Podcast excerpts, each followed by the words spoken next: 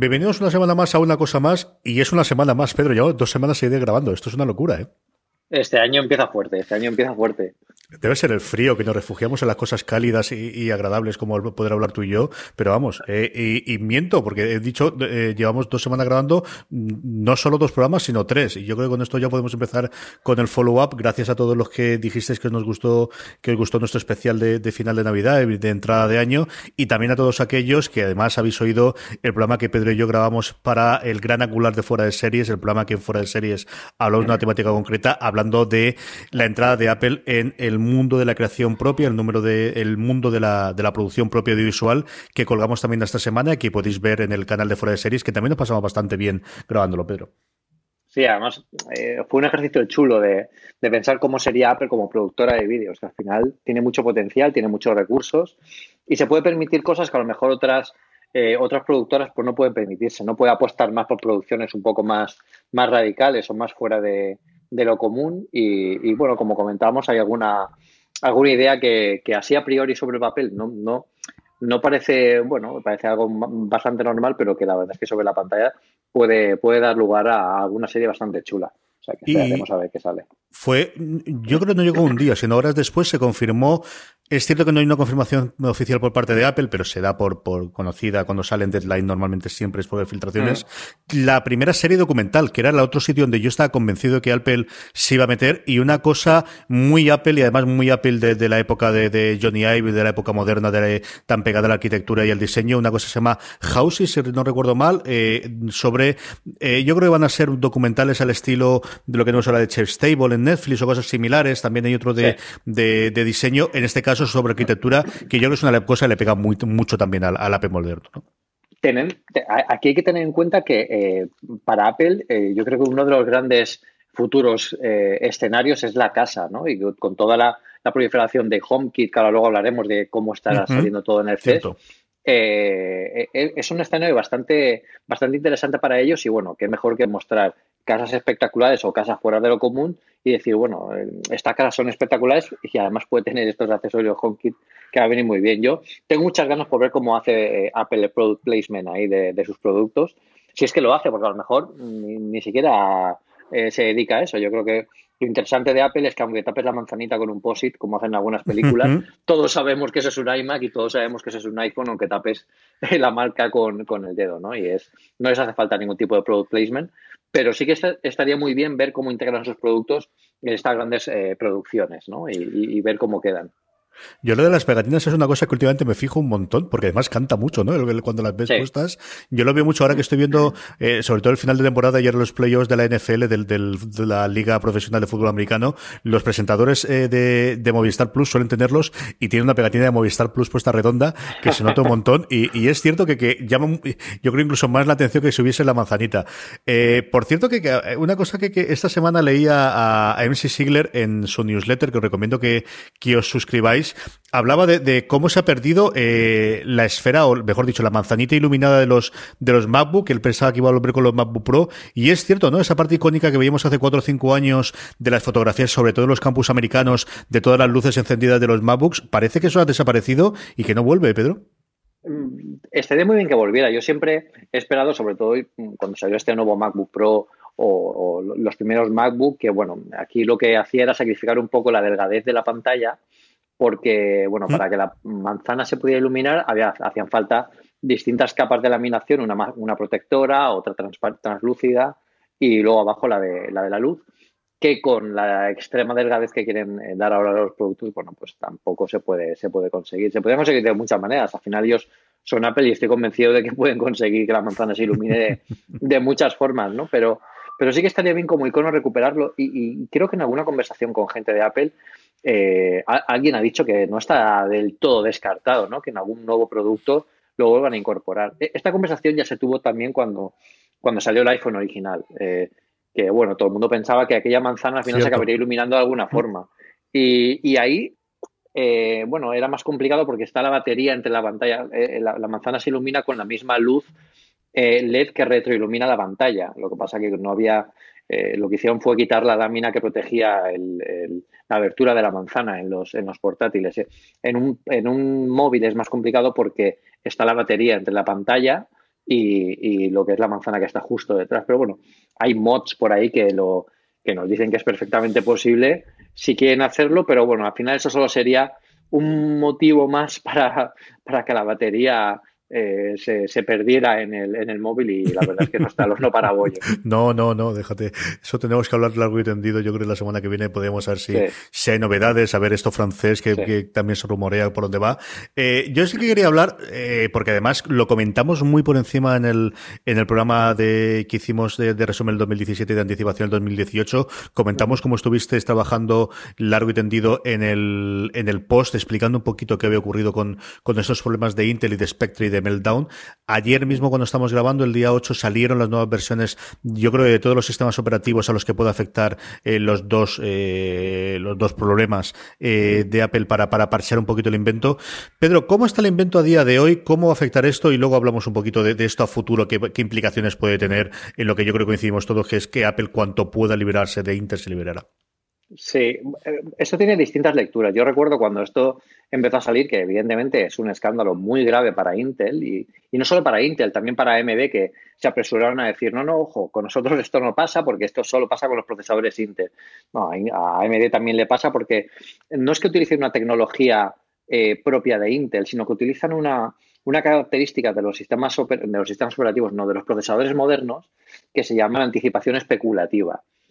Esto en informática se puede hablar de muchas formas. Para hablarlo como si se lo explicáis a vuestro cuñado, esto viene siendo básicamente que hay un montón de instrucciones que se ejecutan eh, eh, por segundo en un procesador o por milisegundo en un procesador y el procesador intenta adelantarse a cuáles van a ejecutarse, cuál va finalmente a ejecutarse, pero lanza muchas en paralelo.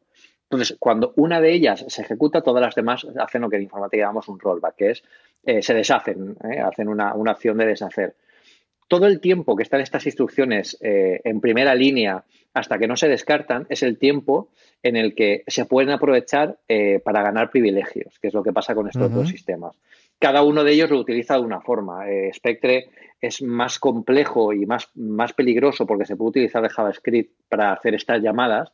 Utiliza el tiempo, el, el timeout, el tiempo de espera que tienen estas instrucciones en el, en el procesador para, aprovecharlo para hacer eh, operaciones maliciosas, ¿no? Entre comillas. Y Meltdown, bueno, pues lo utiliza con, esta, con estas técnicas predictivas.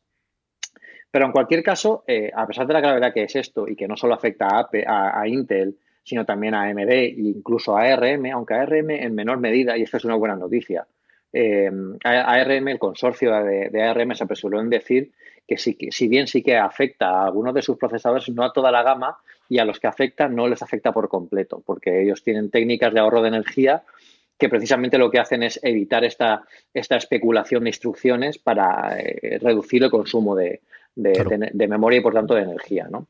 Pero bueno, eh, eh, en definitiva, yo me acuerdo que puse un tuit que algunos se enfadaron mucho conmigo por esto y dije, ¿qué pasa con esto? Bueno, pues ahora mismo eh, se ha descubierto esa vulnerabilidad, pero podemos seguir trabajando con, nuestros Macs y con nuestros dispositivos iOS eh, sin ningún tipo de problema. O sea, no, tengáis miedo de abrir, porque había gente que me escribía por privado, pero Pedro, he, apagado el ordenador en cuanto me he enterado. No, no, no pasa nada. O sea, se ha descubierto una vulnerabilidad, pero en informática hay distintas fases. Se descubre la vulnerabilidad y eh, hasta que esa vulnerabilidad no se explota a través de algún software malicioso, no es peligrosa.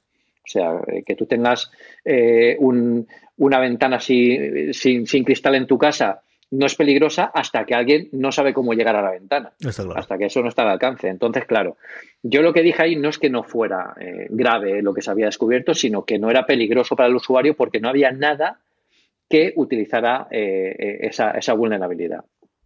Durante ese día Apple no, no habló, Intel tampoco, eh, antes de lanzar comunicados, ellos estaban pendientes de, bueno, a ver cómo evolucionaba la cosa y ver cómo daban el mensaje de la mejor forma posible, sobre todo Intel, Apple estaba un poco a la espera. Pero al final fue Apple eh, la que curiosamente eh, y de modo muy silencioso fue la que mejor se posicionó en este sentido, y no porque fuera Apple, sino porque en diciembre de 2017 ellos ya descubrieron que en ciertas instrucciones del sistema operativo estaban, había que bloquearlas a, través del sistema operativo, habría que, que aislarlas porque podían acceder a zonas de memoria reservadas por, usuarios que no tenían privilegios. Eso lo corrigió eh, macOS y, iOS en una primera instancia, de, bueno, de forma eh, preceptiva, Y no hubo más, eh, no se habló más del tema. Y es una cosa que me, sorprendió mucho porque están en las notas de la release de diciembre. Y de hecho lo pone la primera. Un usuario eh, se, se, resuelve el problema en el que instrucciones de memoria podían ser accedidas a, través del núcleo del kernel. Toda la gente que está con la seguridad ahora por las echándose las manos a la cabeza, si hubiera leído esa nota, se, hubiera, se las tenía que haber echado igual, porque ahí ya lo dijeron, no, no lo ocultaron, no, pues ahí está este problema. Sí, sí.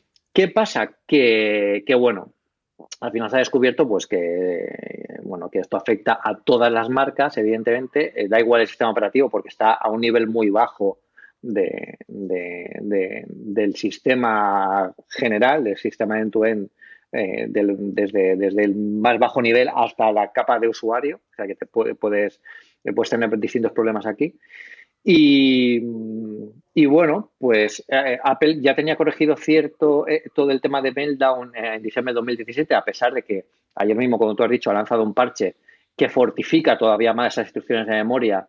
Y aquí es muy importante una cosa, sin ralentizar el sistema operativo, y eso lo podéis ver cualquiera, y yo creo que si habéis sido cautos, habréis hecho el benchmark antes y después de aplicar el parche y la verdad es que yo no he notado ninguna diferencia, incluso los números que ha dado Big Bench. O sea que, mm, en principio parece que se ha solucionado y era uno de los peligros, de los inconvenientes que tenían estas soluciones que se estaban, que se iban a aplicar. luego para Spectre, bueno, tenía que, tenían que lanzar un nuevo, nueva actualización de Safari para que, para corregir la vulnerabilidad por, por JavaScript. Y, y, bueno, pues eh, han actualizado eh, también eh, tanto iOS como, como Mac OS y bueno, pues no se nota ningún, ninguna diferencia y no, eh, no tengo noticias después de esta actualización de que nadie haya tenido problemas con sus sistemas operativos o se haya ralentizado o haya tenido alguna, alguna historia rara, ¿no? Por lo tanto, como ya dije en su momento, no hay que tener miedo de estas cosas. Esto no son cosas mágicas ni son eh, eh, cosas biológicas que tienen sus, historias que se transmiten por el aire. No, no, esto es, un código que está ahí y se puede explotar, pero como no se explota, pues no, se, no pasa nada. Entonces, eh, pues bueno, es algo que se ha descubierto y yo creo que Intel tomará cartas en el asunto y le, le, pasará la factura a nivel, a nivel de empresa pero a nivel de usuario no vamos a notar ningún problema. Quizás a nivel de servidores sí, porque los parches que tienen que aplicar ahí eh, pueden eh, afectan a muchas más operaciones por segundo que se, que se ejecutan en, las, en, los procesadores. Y ahí sí que se puede notar una disminución. De hecho, en alguna página ayer leía que al actualizar con parches, eh, con los parches de Windows o los parches de que sabía que había publicado Intel, se ralentizaba un 2%, un 3% o incluso un 10%, que bueno, es un servidor es apreciable, pero que yo creo que esto a la larga, cuando vayan eh, refinando estos parches, eh, eh, estas máquinas irán, bueno, volverán a la normalidad.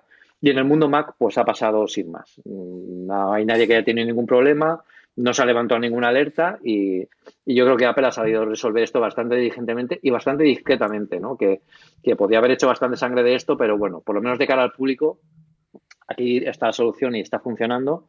Y como tú dices, el siguiente paso es decir, bueno, esto puede ser una de las gotas que, colma el vaso de que Intel eh, necesitamos que esté fuera de nuestro camino, de nuestra hoja de ruta, porque, porque nos puede impactar a lo que queremos hacer en el futuro, ¿no? Pero no porque tenga problemas o este tipo de problemas. Eh, ni siquiera por lo que pasamos de, a, Intel respecto de, de, de PowerPC, que era porque no podían tener procesadores eh, con tanta velocidad porque consumían demasiado en portátiles. Simplemente es porque la hoja de ruta de Apple es muchísimo más compleja hoy en día, hay muchos más dispositivos que no solo móviles y, portátiles, y ellos tienen que, gestionar muy bien qué procesadores necesitan y cómo. Y sobre todo esta parte híbrida, que es la, transición silenciosa que parece que empezamos a ver desde Intel hacia ARM, que nadie dice, no va a salir nadie en una keynote y te va a decir, nos pasamos a ARM, como pasó con, Steve Jobs y Intel, pero bueno, el iMac Pro ya tiene ahí el T2, este, el procesador este, que es como el Terminator 2, que ha llegado aquí a revolucionar un poco el mundo Mac. Y, esto empieza ya a quitar tareas eh, importantes al sistema operativo y, aunque no es completamente una nueva compilación, no necesita una nueva compilación del, sistema operativo ni de aplicaciones para funcionar, sí que descarga mucho al, eh, núcleo del sistema operativo y esto puede ser un principio de equilibrio que al final se, se, bueno, pues pesará más el, el, procesador ARM cuando tengan un procesador ARM que sea digno de, entrar en un Mac, que ya hay bastantes dignos, y ya hablo ya de la 11 Bionic, que ya perfectamente podría estar en un, en un MacBook, por ejemplo. Yo creo que hay dos cosas, eh, sobre todo que, no se demasiado del eh, que has comentado tú y que yo creo que es importante. La primera de los servidores, ¿no? En un mundo en el que cada día más nuestra información no está solamente, iba a decir sobre todo, pero sobre todo, pero fundamentalmente es únicamente en nuestros eh, mm, ordenador portátil o en nuestros escritorios sobre mesa o en nuestro dispositivo, sino en la nube, el parcheo, el qué ocurre con esos datos en, en los servidores, que es una cosa que todos creemos que es invulnerable y sabemos perfectamente que no es así, ¿no? Y nos ha ocurrido, yo sé, no sé las los avisos que me han saltado de las veces que me han cogido mi correo electrónico en alguno de los hackeos diversos que ha ocurrido y lo que haya, pero al final, bueno, pues estamos confiando en que esos datos estén en algún lugar ahí, están seguros, y ese sí que creo es un problema que, quizás no se ha destacado demasiado de, esta vulnerabilidad, porque al final lo que es es, bueno, ¿qué ocurre con mi máquina, ¿no? Con la que tengo más, más cercana.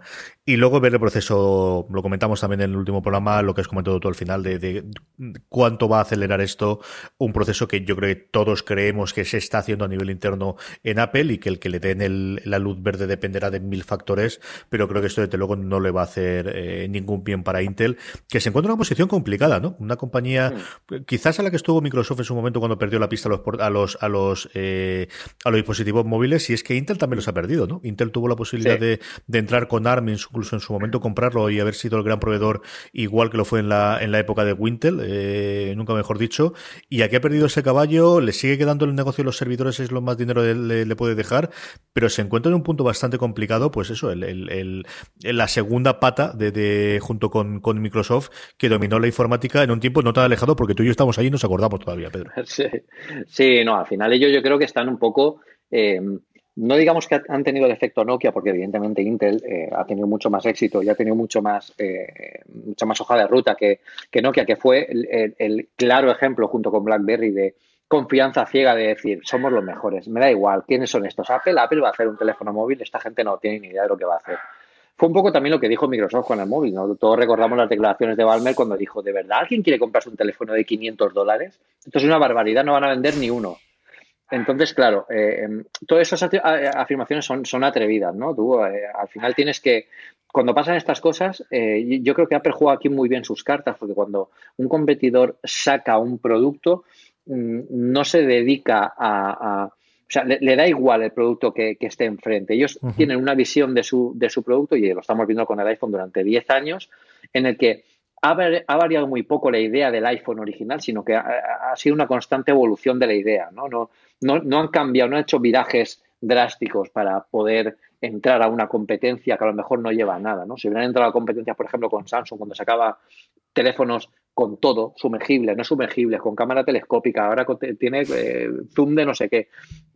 Entonces, claro, mm, yo creo que aquí Apple ha mantenido su, su, historia de productos y, y, ha sabido, ha sabido manejarlo. Intel posiblemente pase factura, lo que pasa es que Intel tiene un pulmón muy potente, entonces sabe mantenerse a flote eh, durante muchísimo tiempo y, y, yo creo que aquí sí que van a tener capacidad de reacción, pero seguramente veremos acciones como que la cúpula directiva o alguien de, las, de los que toma decisiones se vayan del barco, que ya se han ido. De hecho, el jefe de arquitectura de Intel se fue en junio.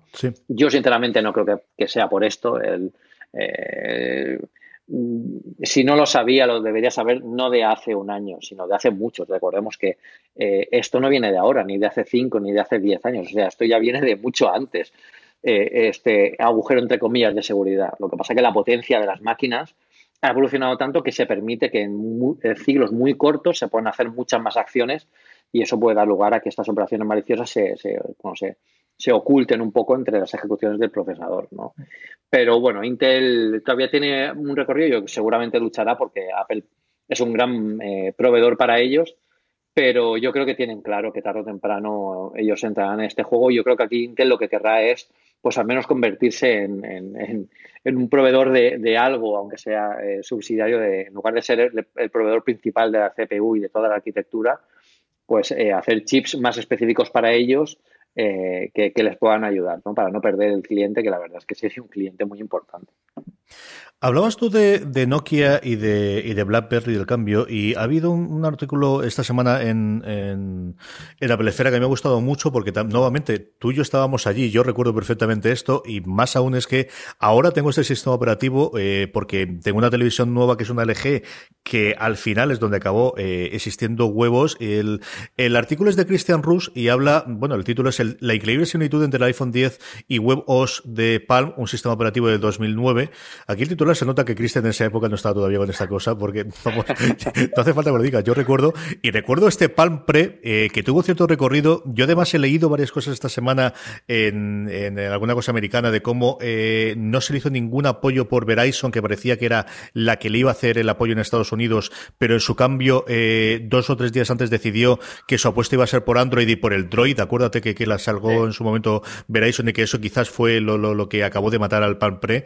Pero es cierto que yo recuerdo ese sistema operativo que me encantó en su momento cuando salió, me parecía que tenía ideas maravillosas como la, central de notificaciones y como, bueno, toda la experiencia que tenía para lanzar distintas aplicaciones y, para cambiar desde abajo hacia arriba, muy como tiene el iPhone 10. Me ha gustado mucho el artículo y, bueno, pues me gusta ver que, algo, una tecnología del 2009, como digo, que, tiene utilidad a día de hoy, que cuando tienes un televisor LG inteligente, la, parte del software inteligente está basada en, esto, que al final lo compró LG, pues tenga cierto recorrido y, y veamos que esas ideas del 2009 a lo mejor eran muy adelantadas por su tiempo, pero ahora tienen una cabida en el, en el teléfono eh, emblema de iPhone eh, de, Apple ahora en el 2018.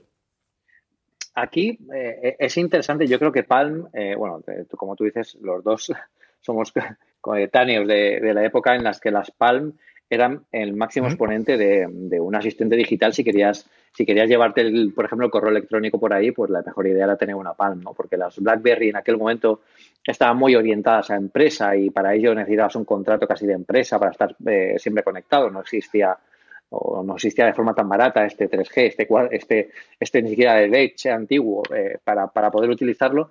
Y, y, Palm era un poco eh, ese mini ordenador que realmente era útil porque era un poco la idea que tenía Apple cuando salió, sacó iOS, que es, no es la idea que tiene Microsoft de tener un dispositivo que utiliza un Windows de escritorio, un Windows venido a menos eh, en, un dispositivo muy capado, sino que es un dispositivo que está diseñado y pensado para ejecutar un sistema operativo diseñado y pensado para ese dispositivo y para la movilidad. Yo creo que Palmo S en aquel momento eh, tenía grandísimas ideas y tenía buenas aplicaciones y, un recorrido bastante grande. Y de eso, de verdad es que no sé tanto. ¿eh? yo creo que hace 11 años, un añito antes que el iPhone, yo recuerdo estar en Apple Esfera, que fue nuestro primer año, y, pensar, digo, bueno, eh, aquí si necesito leer eh, algún correo o ver algo, me, hace falta un dispositivo para poder verlo. Yo me acuerdo que pensaba, digo, ojalá Apple lanzara el iPhone de verdad, que en aquel momento no estaba tan claro, ahora todo, todo lo pasado todo el mundo dice, pero claro, si lo iban a ser, todo el mundo lo dice, ah, lo iban a sacar seguro.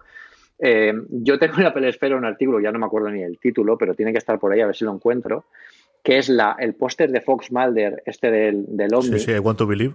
I Want to Believe, y, en el, y arriba tenía, eh, en lugar del Omni, eh, me hice con Photoshop un teléfono, lo que se pensaba que iba a ser el iPhone. Entonces yo decía en ese artículo, no sé si lo escribí en 4.12 o una peresfera, yo decía en ese iPhone, me encantaría creer que Apple está haciendo algo así, pero Steve Jobs está tan en contra de este tipo de dispositivos que o hacen algo completamente rompedor o esto que, la gente está pensando que es un iPod con, teléfono, esto, esto no va a ser, esto no va a ser.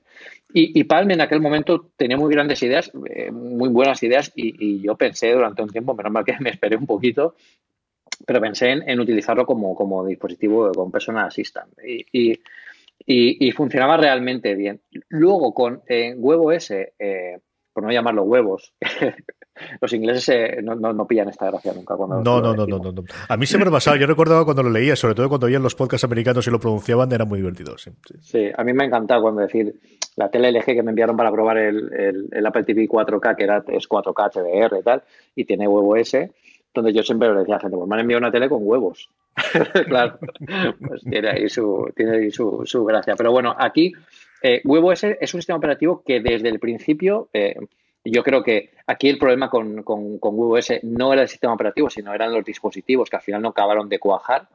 Pero el, dispositivo era muy revolucionario en muchos aspectos. Y yo creo que dentro de la historia de los sistemas operativos, no solo móviles, sino también de escritorio, muy han habido muy grandes sistemas operativos que no han tenido éxito, pero que tenían muy buenas ideas. Yo recuerdo eh, uno de IBM, el Warp, 2 OS, que era un sistema operativo orientado a objetos, era muy similar a lo que teníamos de Windows, pero Java tenía eh, ideas bastante revolucionarias de multitarea, de, de aplicaciones eh, que podían lanzar procesos en paralelo muy interesantes para la época, que al final no llegaron a nada por el tema del monopolio de Windows y porque, bueno, porque los fabricantes no llegaron a apostar mucho por, por, él. Y aquí con, con, con pues ha pasado un poco lo mismo. Gracias a Dios que lo rescataron, y ahora podemos encontrar en alguna de las teles, como, como esta que comento, y va, fabuloso. O sea, yo tengo una televisión Samsung de hace mm, cuatro años, si no me equivoco, y el sistema operativo es lamentable. O sea, lamentable. El otro día buscaba una aplicación en la tienda de aplicaciones de Samsung y aquello era la galería de los horrores de las interfaces de usuario. Era horrible, todo, todo está mal en, eso, en esa televisión.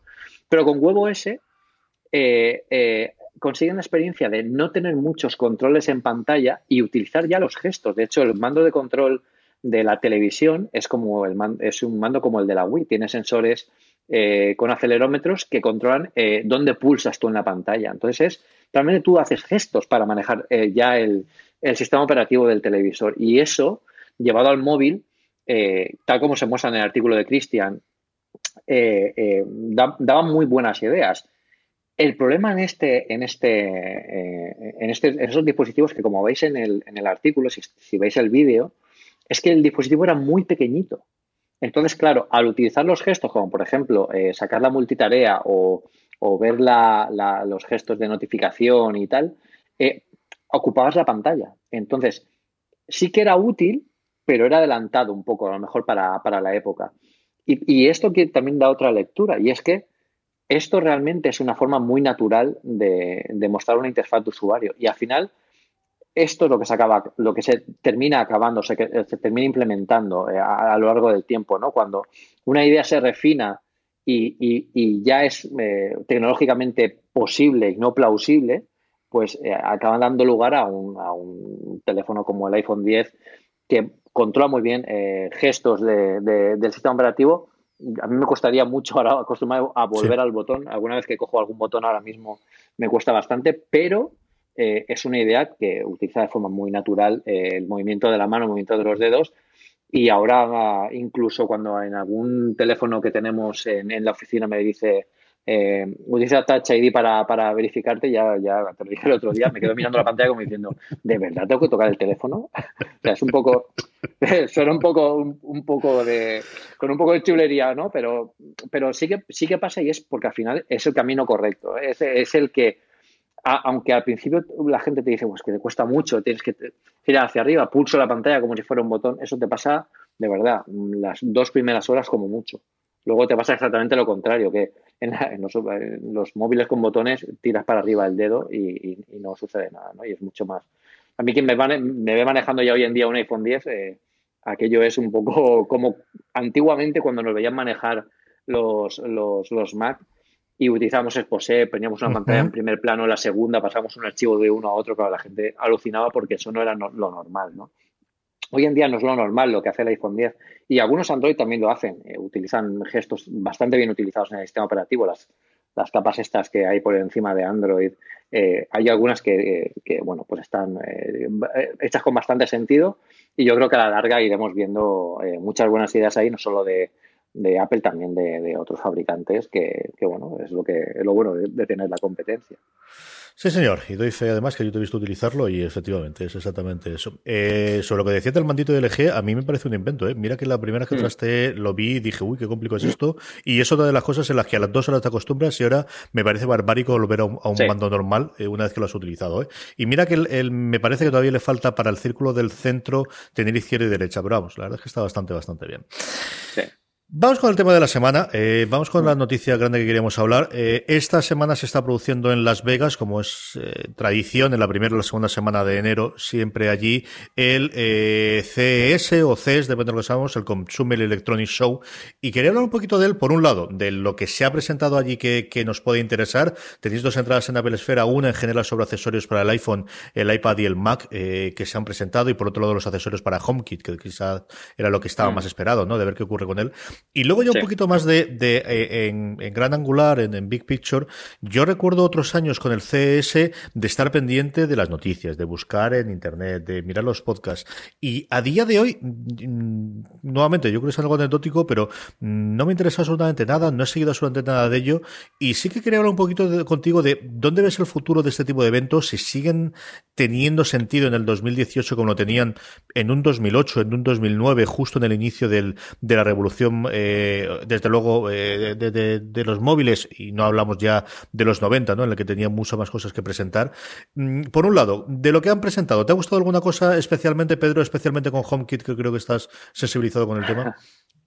Bueno, realmente del artículo que, hemos publicado en Apple Esfera, que, que, ha publicado Miguel, hay una cosa que me ha gustado mucho y es algo que realmente estoy esperando yo que haga HomeKit de una puñetera vez, y es que se integre con los electrodomésticos que tenemos en casa. Ya, yo ya no puedo poner más luces conectadas a HomeKit ya en, mi casa y más productos de este tipo, pero, pero sí que me parece interesante, por ejemplo, el tema de la lavadora. Y, la lavadora que tiene que, bueno, es una lavadora LG que se puede controlar con el Apple Watch. Eh, aquí Miguel dice que no es exactamente una, aplicación HomeKit, pero que, bueno, por el, por el estilo de uso, pues se podría, se podría parecer a mí eso me parece fantástico. Yo, eh, todas las lavadoras que, he tenido eh, son lavadoras completamente normales, no, tienen nada especial, pero uso mucho una función que incluso a las madres, y esto la gente que estéis, que, que viváis solos, si podéis vacilar a alguna madre de estos y si no lo conoce, que seguramente nunca lo habrá usado, es el tema del programador. Mm. Es eh, tú llenas la lavadora de ropa, preparas el detergente y el suavizante, eh, acordaos de separar la ropa de color, chicos, o poner una toallita para que los colores se adhieran a la toallita y no a la ropa eh, más clara. Eso es un consejo gratuito en de este podcast.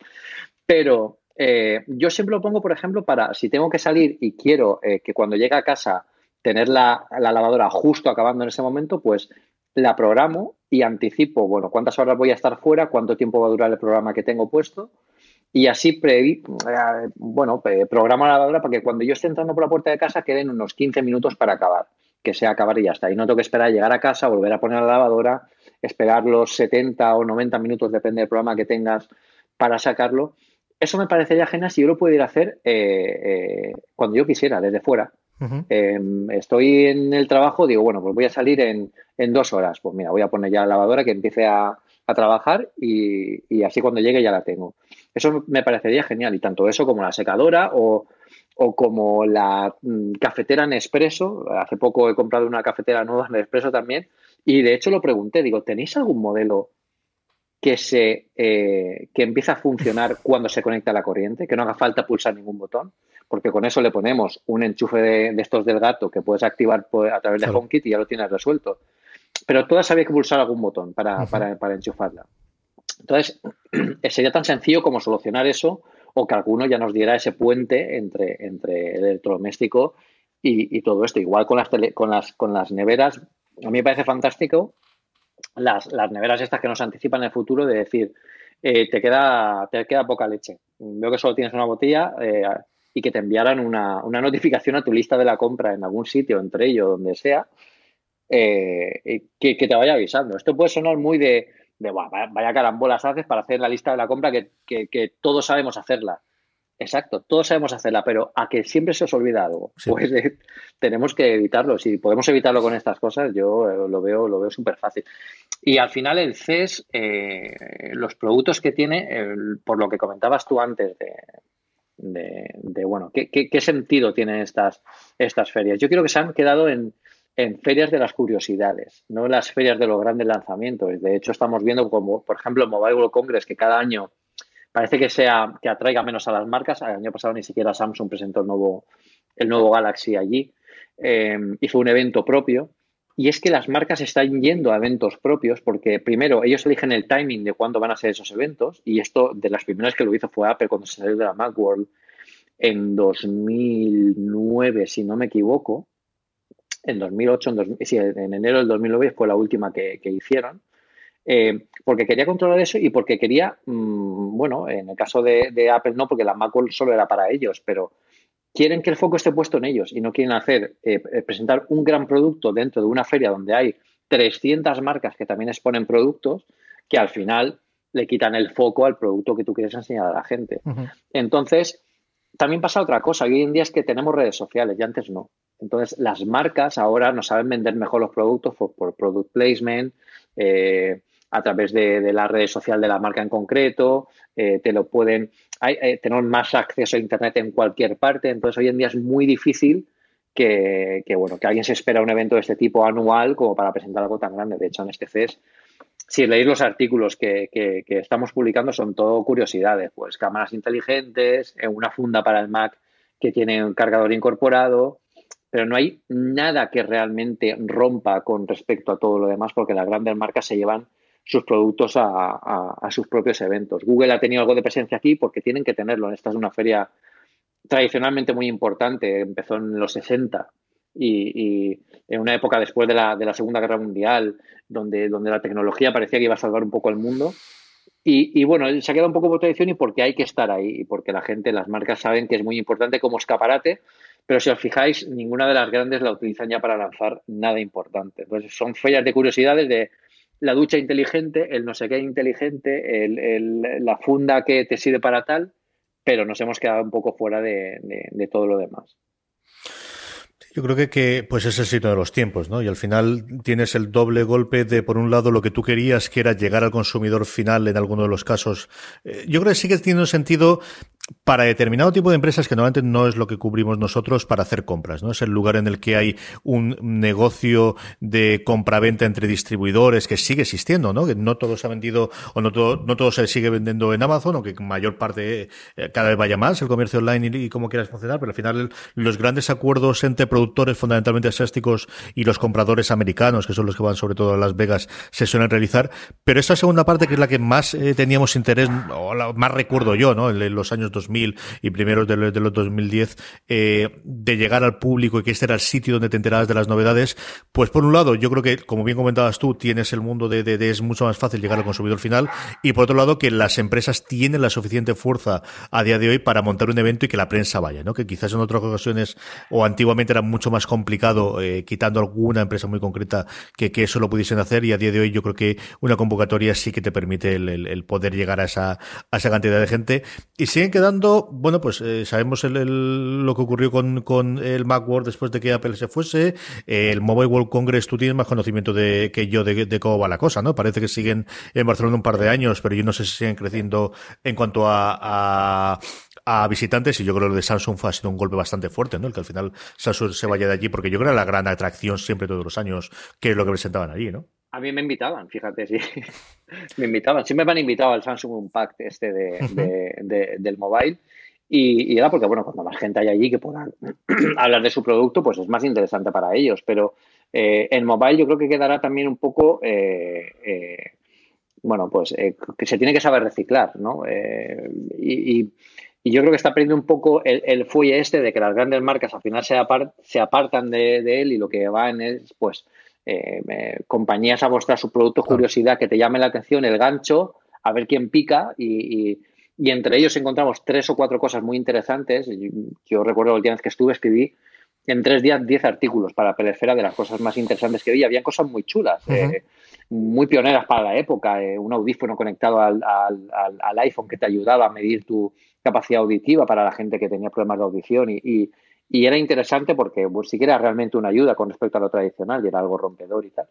Ese tipo de dirección está bien, pero normalmente lo que vemos son fabricantes chinos con fundas de todo tipo, habido y por haber, eh, carcasas, baterías, mm, eh, los últimos móviles Android de lo más variopinto que, que yo creo que eh, al final, incluso yo lo he preguntado a gente que afina al mundo Android y aquí, dice, a ver, aquí están las grandes marcas que ponen sus productos para que los puedas tocar y luego están pues los, los eh, los teléfonos, por ejemplo, modulares que sacó eh, que sacó Jep o Yes, eh, si no recuerdo, que yo fui a la presentación a conocerlos. Y bueno, pues en la presentación incluso era, el otro día leí por Twitter que por favor, que, la gente, que las marcas presenten los productos cuando estén acabados, no cuando estén desarrollándolos. Porque claro, allí tenían un prototipo, nos enseñaron un teléfono muy bonito que no iba. Era una maqueta. de Dios. En lo que tenía, y, tenían placas en las que se podían. Había uno, había uno que sí que funcionaba, pero no podías quitar una placa para poner otra. Entonces, eh, tenían uno ya montado que no se podía desmontar, a pesar de que lo modular era que pudieras desmontar. Y luego tenían las distintas plaquitas, que era uno una cámara, otro eh, era un sensor de no sé qué.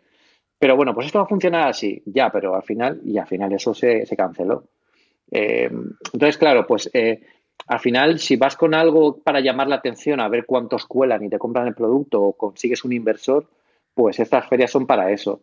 O para lanzar los productos, eh, por ejemplo, yo veo muy bien esta feria para lanzar productos tipo HomeKit, que son productos súper, que llaman mucho la atención de, mira, esto está pegando mucho y además son productos que se venden fácil. Pues aquí puedes estar y, puedes conseguir tu lugar en el, nicho, pero, pero más allá de eso, seguirán teniendo éxito porque son ferias que llaman mucho la atención y en eso se basa su éxito, pero poco y poco, poco más. Apple el año pasado tuvo, eh, tuvo presencia a nivel de aplicaciones, que es al final, ellos ahí sus productos no van a, no van a llevarlos y su, su producto que, encaja ahí es por lo que más atención llama del ecosistema de Apple, es la cantidad de aplicaciones que es con lo que pueden eh, competir contra todos los, los demás, pero además de largo.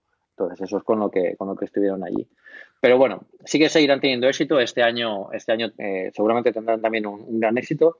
Eh, no sé si se ha confirmado que hay algún gran evento, creo que Samsung todavía no ha dicho nada. No me suena que, nadie haya confirmado nada, por lo que, por lo que tiene pinta de que va a ser como el año pasado, pero veremos a ver qué tal. Tú comentabas el, este que no funcionaba. Hay un vídeo que colgó, eh, bueno, un enlace que puso John Gruber, un vídeo de The Verge, porque una de las cosas que parece que había en el CS, que no es mala idea, que veremos a ver, yo creo que esto no falta mucho tiempo para que vaya, son maletas autónomas. Y además me acordé un montón de ti, ¿no? Eh, teóricamente tiene un sensor de proximidad y te persiguen a ti, ¿no? Pero la que sacan en el vídeo es una maleta con dos ruedas que se cae constantemente. Entonces, no solo que se cae, sino que además de repente se volvía loca, se perdía, se largaba por otro lado y no tienes el control de ella. Entonces, el vídeo es hilarante, que no creo lo que persiguiese el, el creador el, bajo ningún concepto el fabricante, pero en fin, que es una, es, una categoría que yo eh, creo que puede ser interesante, Pedro. ¿eh? Yo no había caído en ello y yo creo que puede ser interesante. A mí lo que me faltaba ya es que la maleta, tuviera que perseguir a la maleta por todo el aeropuerto. Y ahora que, mira, para que la gente ya me, me, me mira. Pero, pero en, en, ese sentido, por ejemplo, también sacaron maletas hace unos años en el CES con batería integrada y eso pareció una gran idea. Y realmente es muy útil cuando tú estás en el aeropuerto decir, mira, tengo aquí un USB justo en la maleta que conecto el cable y ya se está cargando. Pero no he tenido en cuenta que estamos llevando una batería modificada con un pedazo de componente electrónico gigante metido entre el, el, telar que lleva aquello. Entonces, claro, en muchos aeropuertos te dicen, ¿qué lleva usted metido aquí en la maleta? Y en algunos de ellos te dicen, pues te la voy a rajar para ver qué es. Porque puede ser una batería o a lo mejor tú has modificado la maleta y en lugar de la batería ahí llevas eh, Dios sabe qué. Entonces es, es, complicado. Yo hay una cosa que sí que vi una vez, bueno, he visto más de una vez aquí en el aeropuerto de Barcelona, que, que me llamó mucha atención y son las maletas eh, patinete o las maletas eléctricas. Se convierte en un patinete eléctrico y te ves aquí a los máquinas eh, moviéndose por todo el aeropuerto, subidos a la maleta, o sea, subidos a la maleta con un, con un, con, sí, sí, sí, sí, con un, con un manillar que se despliega de la maleta y van como si fuera un, un patinete y la maleta queda en el centro y van por todo el aeropuerto así que digo, bueno, sois, sois los, amos del lugar, claramente. Eso, eso tampoco veo yo muy bien cómo pasa el control de seguridad, porque claro, mm, si a mí me hacen sacar hasta el cargador del MacBook que, que, bueno, es un poco, ya es perpéntico, te, hacen sacar absolutamente todo lo electrónico que lleves. Imaginaos cuando paso yo por ahí. O sea, es la fiesta, es el CES eh, en, el, en, el, arco de seguridad del aeropuerto. Te, saco ahí de todo. Hoy saco hasta un iPhone original que llevo para, para una cosa que voy a hacer en Madrid. O sea, increíble. Y, y, nada, pues eh, son este tipo de productos que al final pues son la, la curiosidad y la, y las novedades, pero que al final pues se quedan en las, anécdotas, el no funciona, el modular que no va, el, estas cosas que bueno, pues eh, igual de alguna vez alguna buena idea es un, gran buen producto, pero realmente yo, a mí no me viene a la cabeza ningún punto que digan, esto lo vi en el First del no sé qué, o en el mobile de tal, eh, y revolucionó eh, eh, o, cambió o, supuso un nuevo cambio de dirección para esto. Eso solo ha pasado con los grandes eventos, cuando Samsung ha presentado sus Galaxy, que todo el mundo lo recuerda y que empapelan la ciudad con, con el logo para, para tenerlo, para que todo el mundo lo tenga presente, pero nada más. Muy bien, pues hasta aquí ya ha quedado el tema de la semana. Vamos con las recomendaciones, pero como siempre, antes de ir con ellas, eh, es el momento de agradecer a nuestros mecenas y oyentes, pues por un lado por oírlos, y a todos nuestros mecenas por apoyar mes a mes esto que hacemos Pedro y yo, este programa de Una Cosa Más. Sabéis que os podéis convertir en mecenas de Una Cosa Más desde eh, 3 euros al mes, desde mecenas.postal.fm, que además si lo hacéis en la segunda categoría de 5 euros al mes, participaréis en el concurso que ahora os volveremos a contar. Eh, para este mes de enero, Pedro va hablar un poquito de lo que os sorteamos. Además de convertiros en mecena, recordad que siempre nos podéis ayudar cuando la próxima vez que vayáis a comprar en Amazon España, si en vez de entrar de la forma que entréis habitualmente, entráis desde amazon.podstar.fm, así de sencillo, amazon.podstar.fm, entrando desde ahí, a vosotros os costará lo mismo y a nosotros nos ayudará. Como os decía los mecenas, eh, agradecemos la participación de los siete mecenas que tenemos, a Josu, a Naveta, a Nasito, a Daniel Efric, a Desan05, a Corcumán y a Javi Losana por seguir apoyándonos y eh, sabed que si os unís a ellos en mecenas.postal.fm, ¿qué sorteo tenemos este mes de enero para ellos, Pedro? Bueno, pues eh, esta vez eh, vamos a volver a, sortear entre todos los mecenas de, este nivel que eh, un producto que, compré también en Apple Park. Parece que compré todo el Apple Park. No es cierto, lo compré casi todo. Dejé alguna cosa por allí para que los americanos se pudieran llevar algún souvenir. Pero es una cosa que, creo que ya puse por Twitter alguna vez que, eh, bueno, no se vende en ningún otro sitio más que en Apple Park. Eh, y es una libreta, la libreta oficial de Apple, eh, tipo Moleskine, con el logotipo grabado en la, en la portada. Y es una libreta muy bonita, ya veréis la, fotografía que, le pondremos en, el, en el podcast. Y, bueno, la verdad es que solo se puede comprar en Apple Park. Es una libreta traída directamente de allí y, que, que no vas a, encontrar a nadie que la tenga, a no ser que haya ido, claro, o que, o que haya estado por allí. Y bueno, es un, es un, es un regalo chulo que seguro que a quien, a quien le toque le, le, gustará, le gustará conservarla. La verdad es que yo soy muy partidario de las Moleskine, por ejemplo. Eh, a pesar de todo lo digital que soy, siempre digo que una Moleskine para escribir me, me, me, aparta un poco del mundo típico digital y, y me baja un poco al, al mundo más físico. Y tener una libreta de este tipo, pues la verdad es que está muy bien para, para bueno, para recordar un poco el estilo de Apple. Pues es, además es una libreta bastante, bastante retro. En la tienda de California, en, One Infinite Loop, que, que, allí también la, la venden, eh, tienen cosas muy retros, como el boli también es de un, una, un diseño bastante, bastante retro con el logotipito de Apple. Pero este, este, el sorteo de este mes va a ser esta libreta y, y bueno, espero que, que os interese y que a quien le toque que la disfrute y salga una foto y no la envíe. Si queréis optar a ella y de paso apoyar a que sigamos haciendo una cosa más, eh, Pedro Andar, un servidor, mecenas.postar.fm, ese es el enlace a la página web eh, en la que tenéis el programa de mecenas para que os podáis unir a los siete mecenas que tenemos actualmente. Tenemos que actuar también, eh, aquí solíamos leer algún correo de los oyentes, esto lo hemos parado, a ver si la semana que viene, a partir del próximo programa, ahora que vamos a tener cierta regularidad, si no pasa nada, me acuerdo de ponerlo en nuestro grupo de Telegram, al cual os invito a que participéis, donde más de 400 personas diariamente hablan sobre Apple y sobre muchas más cosas, telegram.me barra una cosa más y pondré un, yo creo un enlace un poquito de unas cuadras antes de, grabar para que la gente nos haga preguntas y así las recopilamos y las contestamos aquí de cara al próximo programa, Pedro. Eso sería muy chulo, sí. A ver si ahora que ya tenemos cierta regularidad me lo apunto aquí y así me, me acuerdo de hacerlo. Eh, pero es el momento de las recomendaciones. ¿Qué recomendamos a nuestra querida audiencia esta semana? Bueno, pues como os recordaréis, en el último programa grabamos eh, el primer episodio de una, una cosa más eh, en mi piso, en mi piso nuevo. Y como lo grabamos en la cocina, con, que tiene una isla muy bonita, que parece que solo por tener ese piso yo tengo que saber a cocinar eh, como, como si fuera un chef. Pues bueno, pues yo sé hacer mis, cositas, pero tampoco sé cocinar mucho. Entonces, bueno, estoy, estuve hablando con Carlos sobre me tengo que bajar alguna aplicación que me, que me, bueno, que me dé ideas de recetas y un poco de guía, porque tampoco tengo mucho tiempo para poner a investigar y no me apetece eh, bucear por internet y quiero algo que sea fácil, que me lo explique de forma sencilla y que, y que quedan, sean recetas que, que, pueda hacer sin, sin, saber mucho de cocina. Él me recomendó unas de Jamie Oliver, que es el famoso chef británico que seguramente habéis visto por la tele. El tío es un poco bueno, es un poco. El tío es un genio, es un genio, es un genio. Perdóname que te interrumpa, pero aquí me toca la debilidad. Luego hablo yo de él. Sigue, sigue, no te interrumpo más. Prometido que no te interrumpo. Voy a silenciar el micro, de hecho. No digo nada más hasta que no termine. Voy a silenciar y así se me olvida como se me corta. bueno, pues ahora que no les oye, ahora, ahora que no puede hablar, no puede hablar Carlos, bueno, pues eh, el tío cocinando, la verdad es que es una cocina muy, muy sabrosa y muy llamativa, además es bastante fácil de hacer y tiene una aplicación que me recomendó Carlos que es bastante interesante porque eh, te dice paso a paso lo, que tiene que hacer la receta, pero además te ayuda en todo. No solo el propio Jamie Oliver te, aconseja sobre cómo tienes que hacer determinadas cosas, sino eh, la propia aplicación sirve también para te crea una lista de la compra de la receta que quieras hacer. Y no solo eso, también te aconseja los utensilios de cocina que tienes que tener para conseguir que la receta sea lo más sabrosa posible. O sea, es una aplicación de cocina súper completa. Eh, no es la típica aplicación de cocina donde tienes 40 archivos de texto que alguien ha pegado ahí con recetas, sino que está bastante más implicada y, tiene un montón de opciones que te permiten eh, navegar por ella y buscar, por ejemplo, packs de, tipos de platos. Si quieres hacer, por ejemplo, ensalada, pues tienes un las 20 mejores recetas de ensaladas o las que él eh, ha puesto esta semana como recomendadas eh, o este mes como recomendadas para que, para que las hagamos. Eso además es una aplicación que se actualiza mucho porque el propio Jamie Oliver la va, la va eh, completando con nuevas recetas y la va mejorando.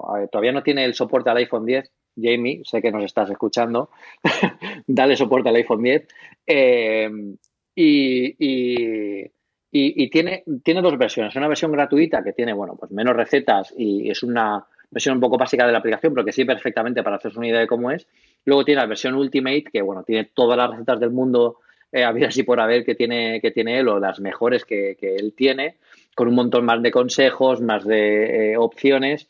Eh, y, que la verdad es que me hace la pena. Yo me compré la versión Ultimate, creo que son 6 eh, euros o 7 euros, si no me equivoco.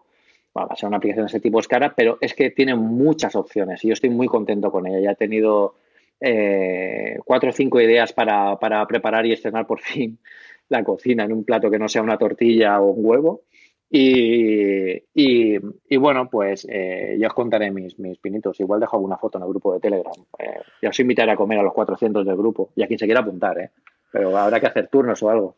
Carlos, ya puedes hablar de Jamie si quieres. Yo soy un devoto de la religión verdadera de Jamie Oliver. O sea, no puedo decir otra cosa. Yo adoro a este hombre por encima de todas las cosas. Me parece. Eh, yo, gran parte. La afición por comer, la, por la cocina, la he tenido siempre por la parte de comer. Pero este toca la afición por la cocinar, que es una cosa que siempre me había apetecido. Y, y me he ido cogiendo con el tiempo.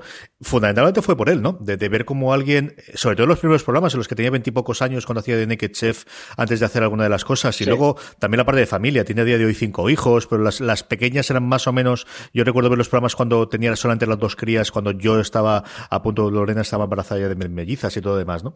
El caso es que, mm, por ir a la, parte concreta de la aplicación, a mí me gusta mucho, a ver, el tío tiene una empresa. Al final, Jimmy Oliver es el cocinero, pero el tío, yo leía un artículo precisamente eh, volando en, unas revistas de estas de, aviación, eh, Jimmy Oliver, Sociedad Limitada o Sociedad Anónima, emplea mil y pico personas, entre los que trabajan en los restaurantes y todo el equipo de gente que tiene alrededor.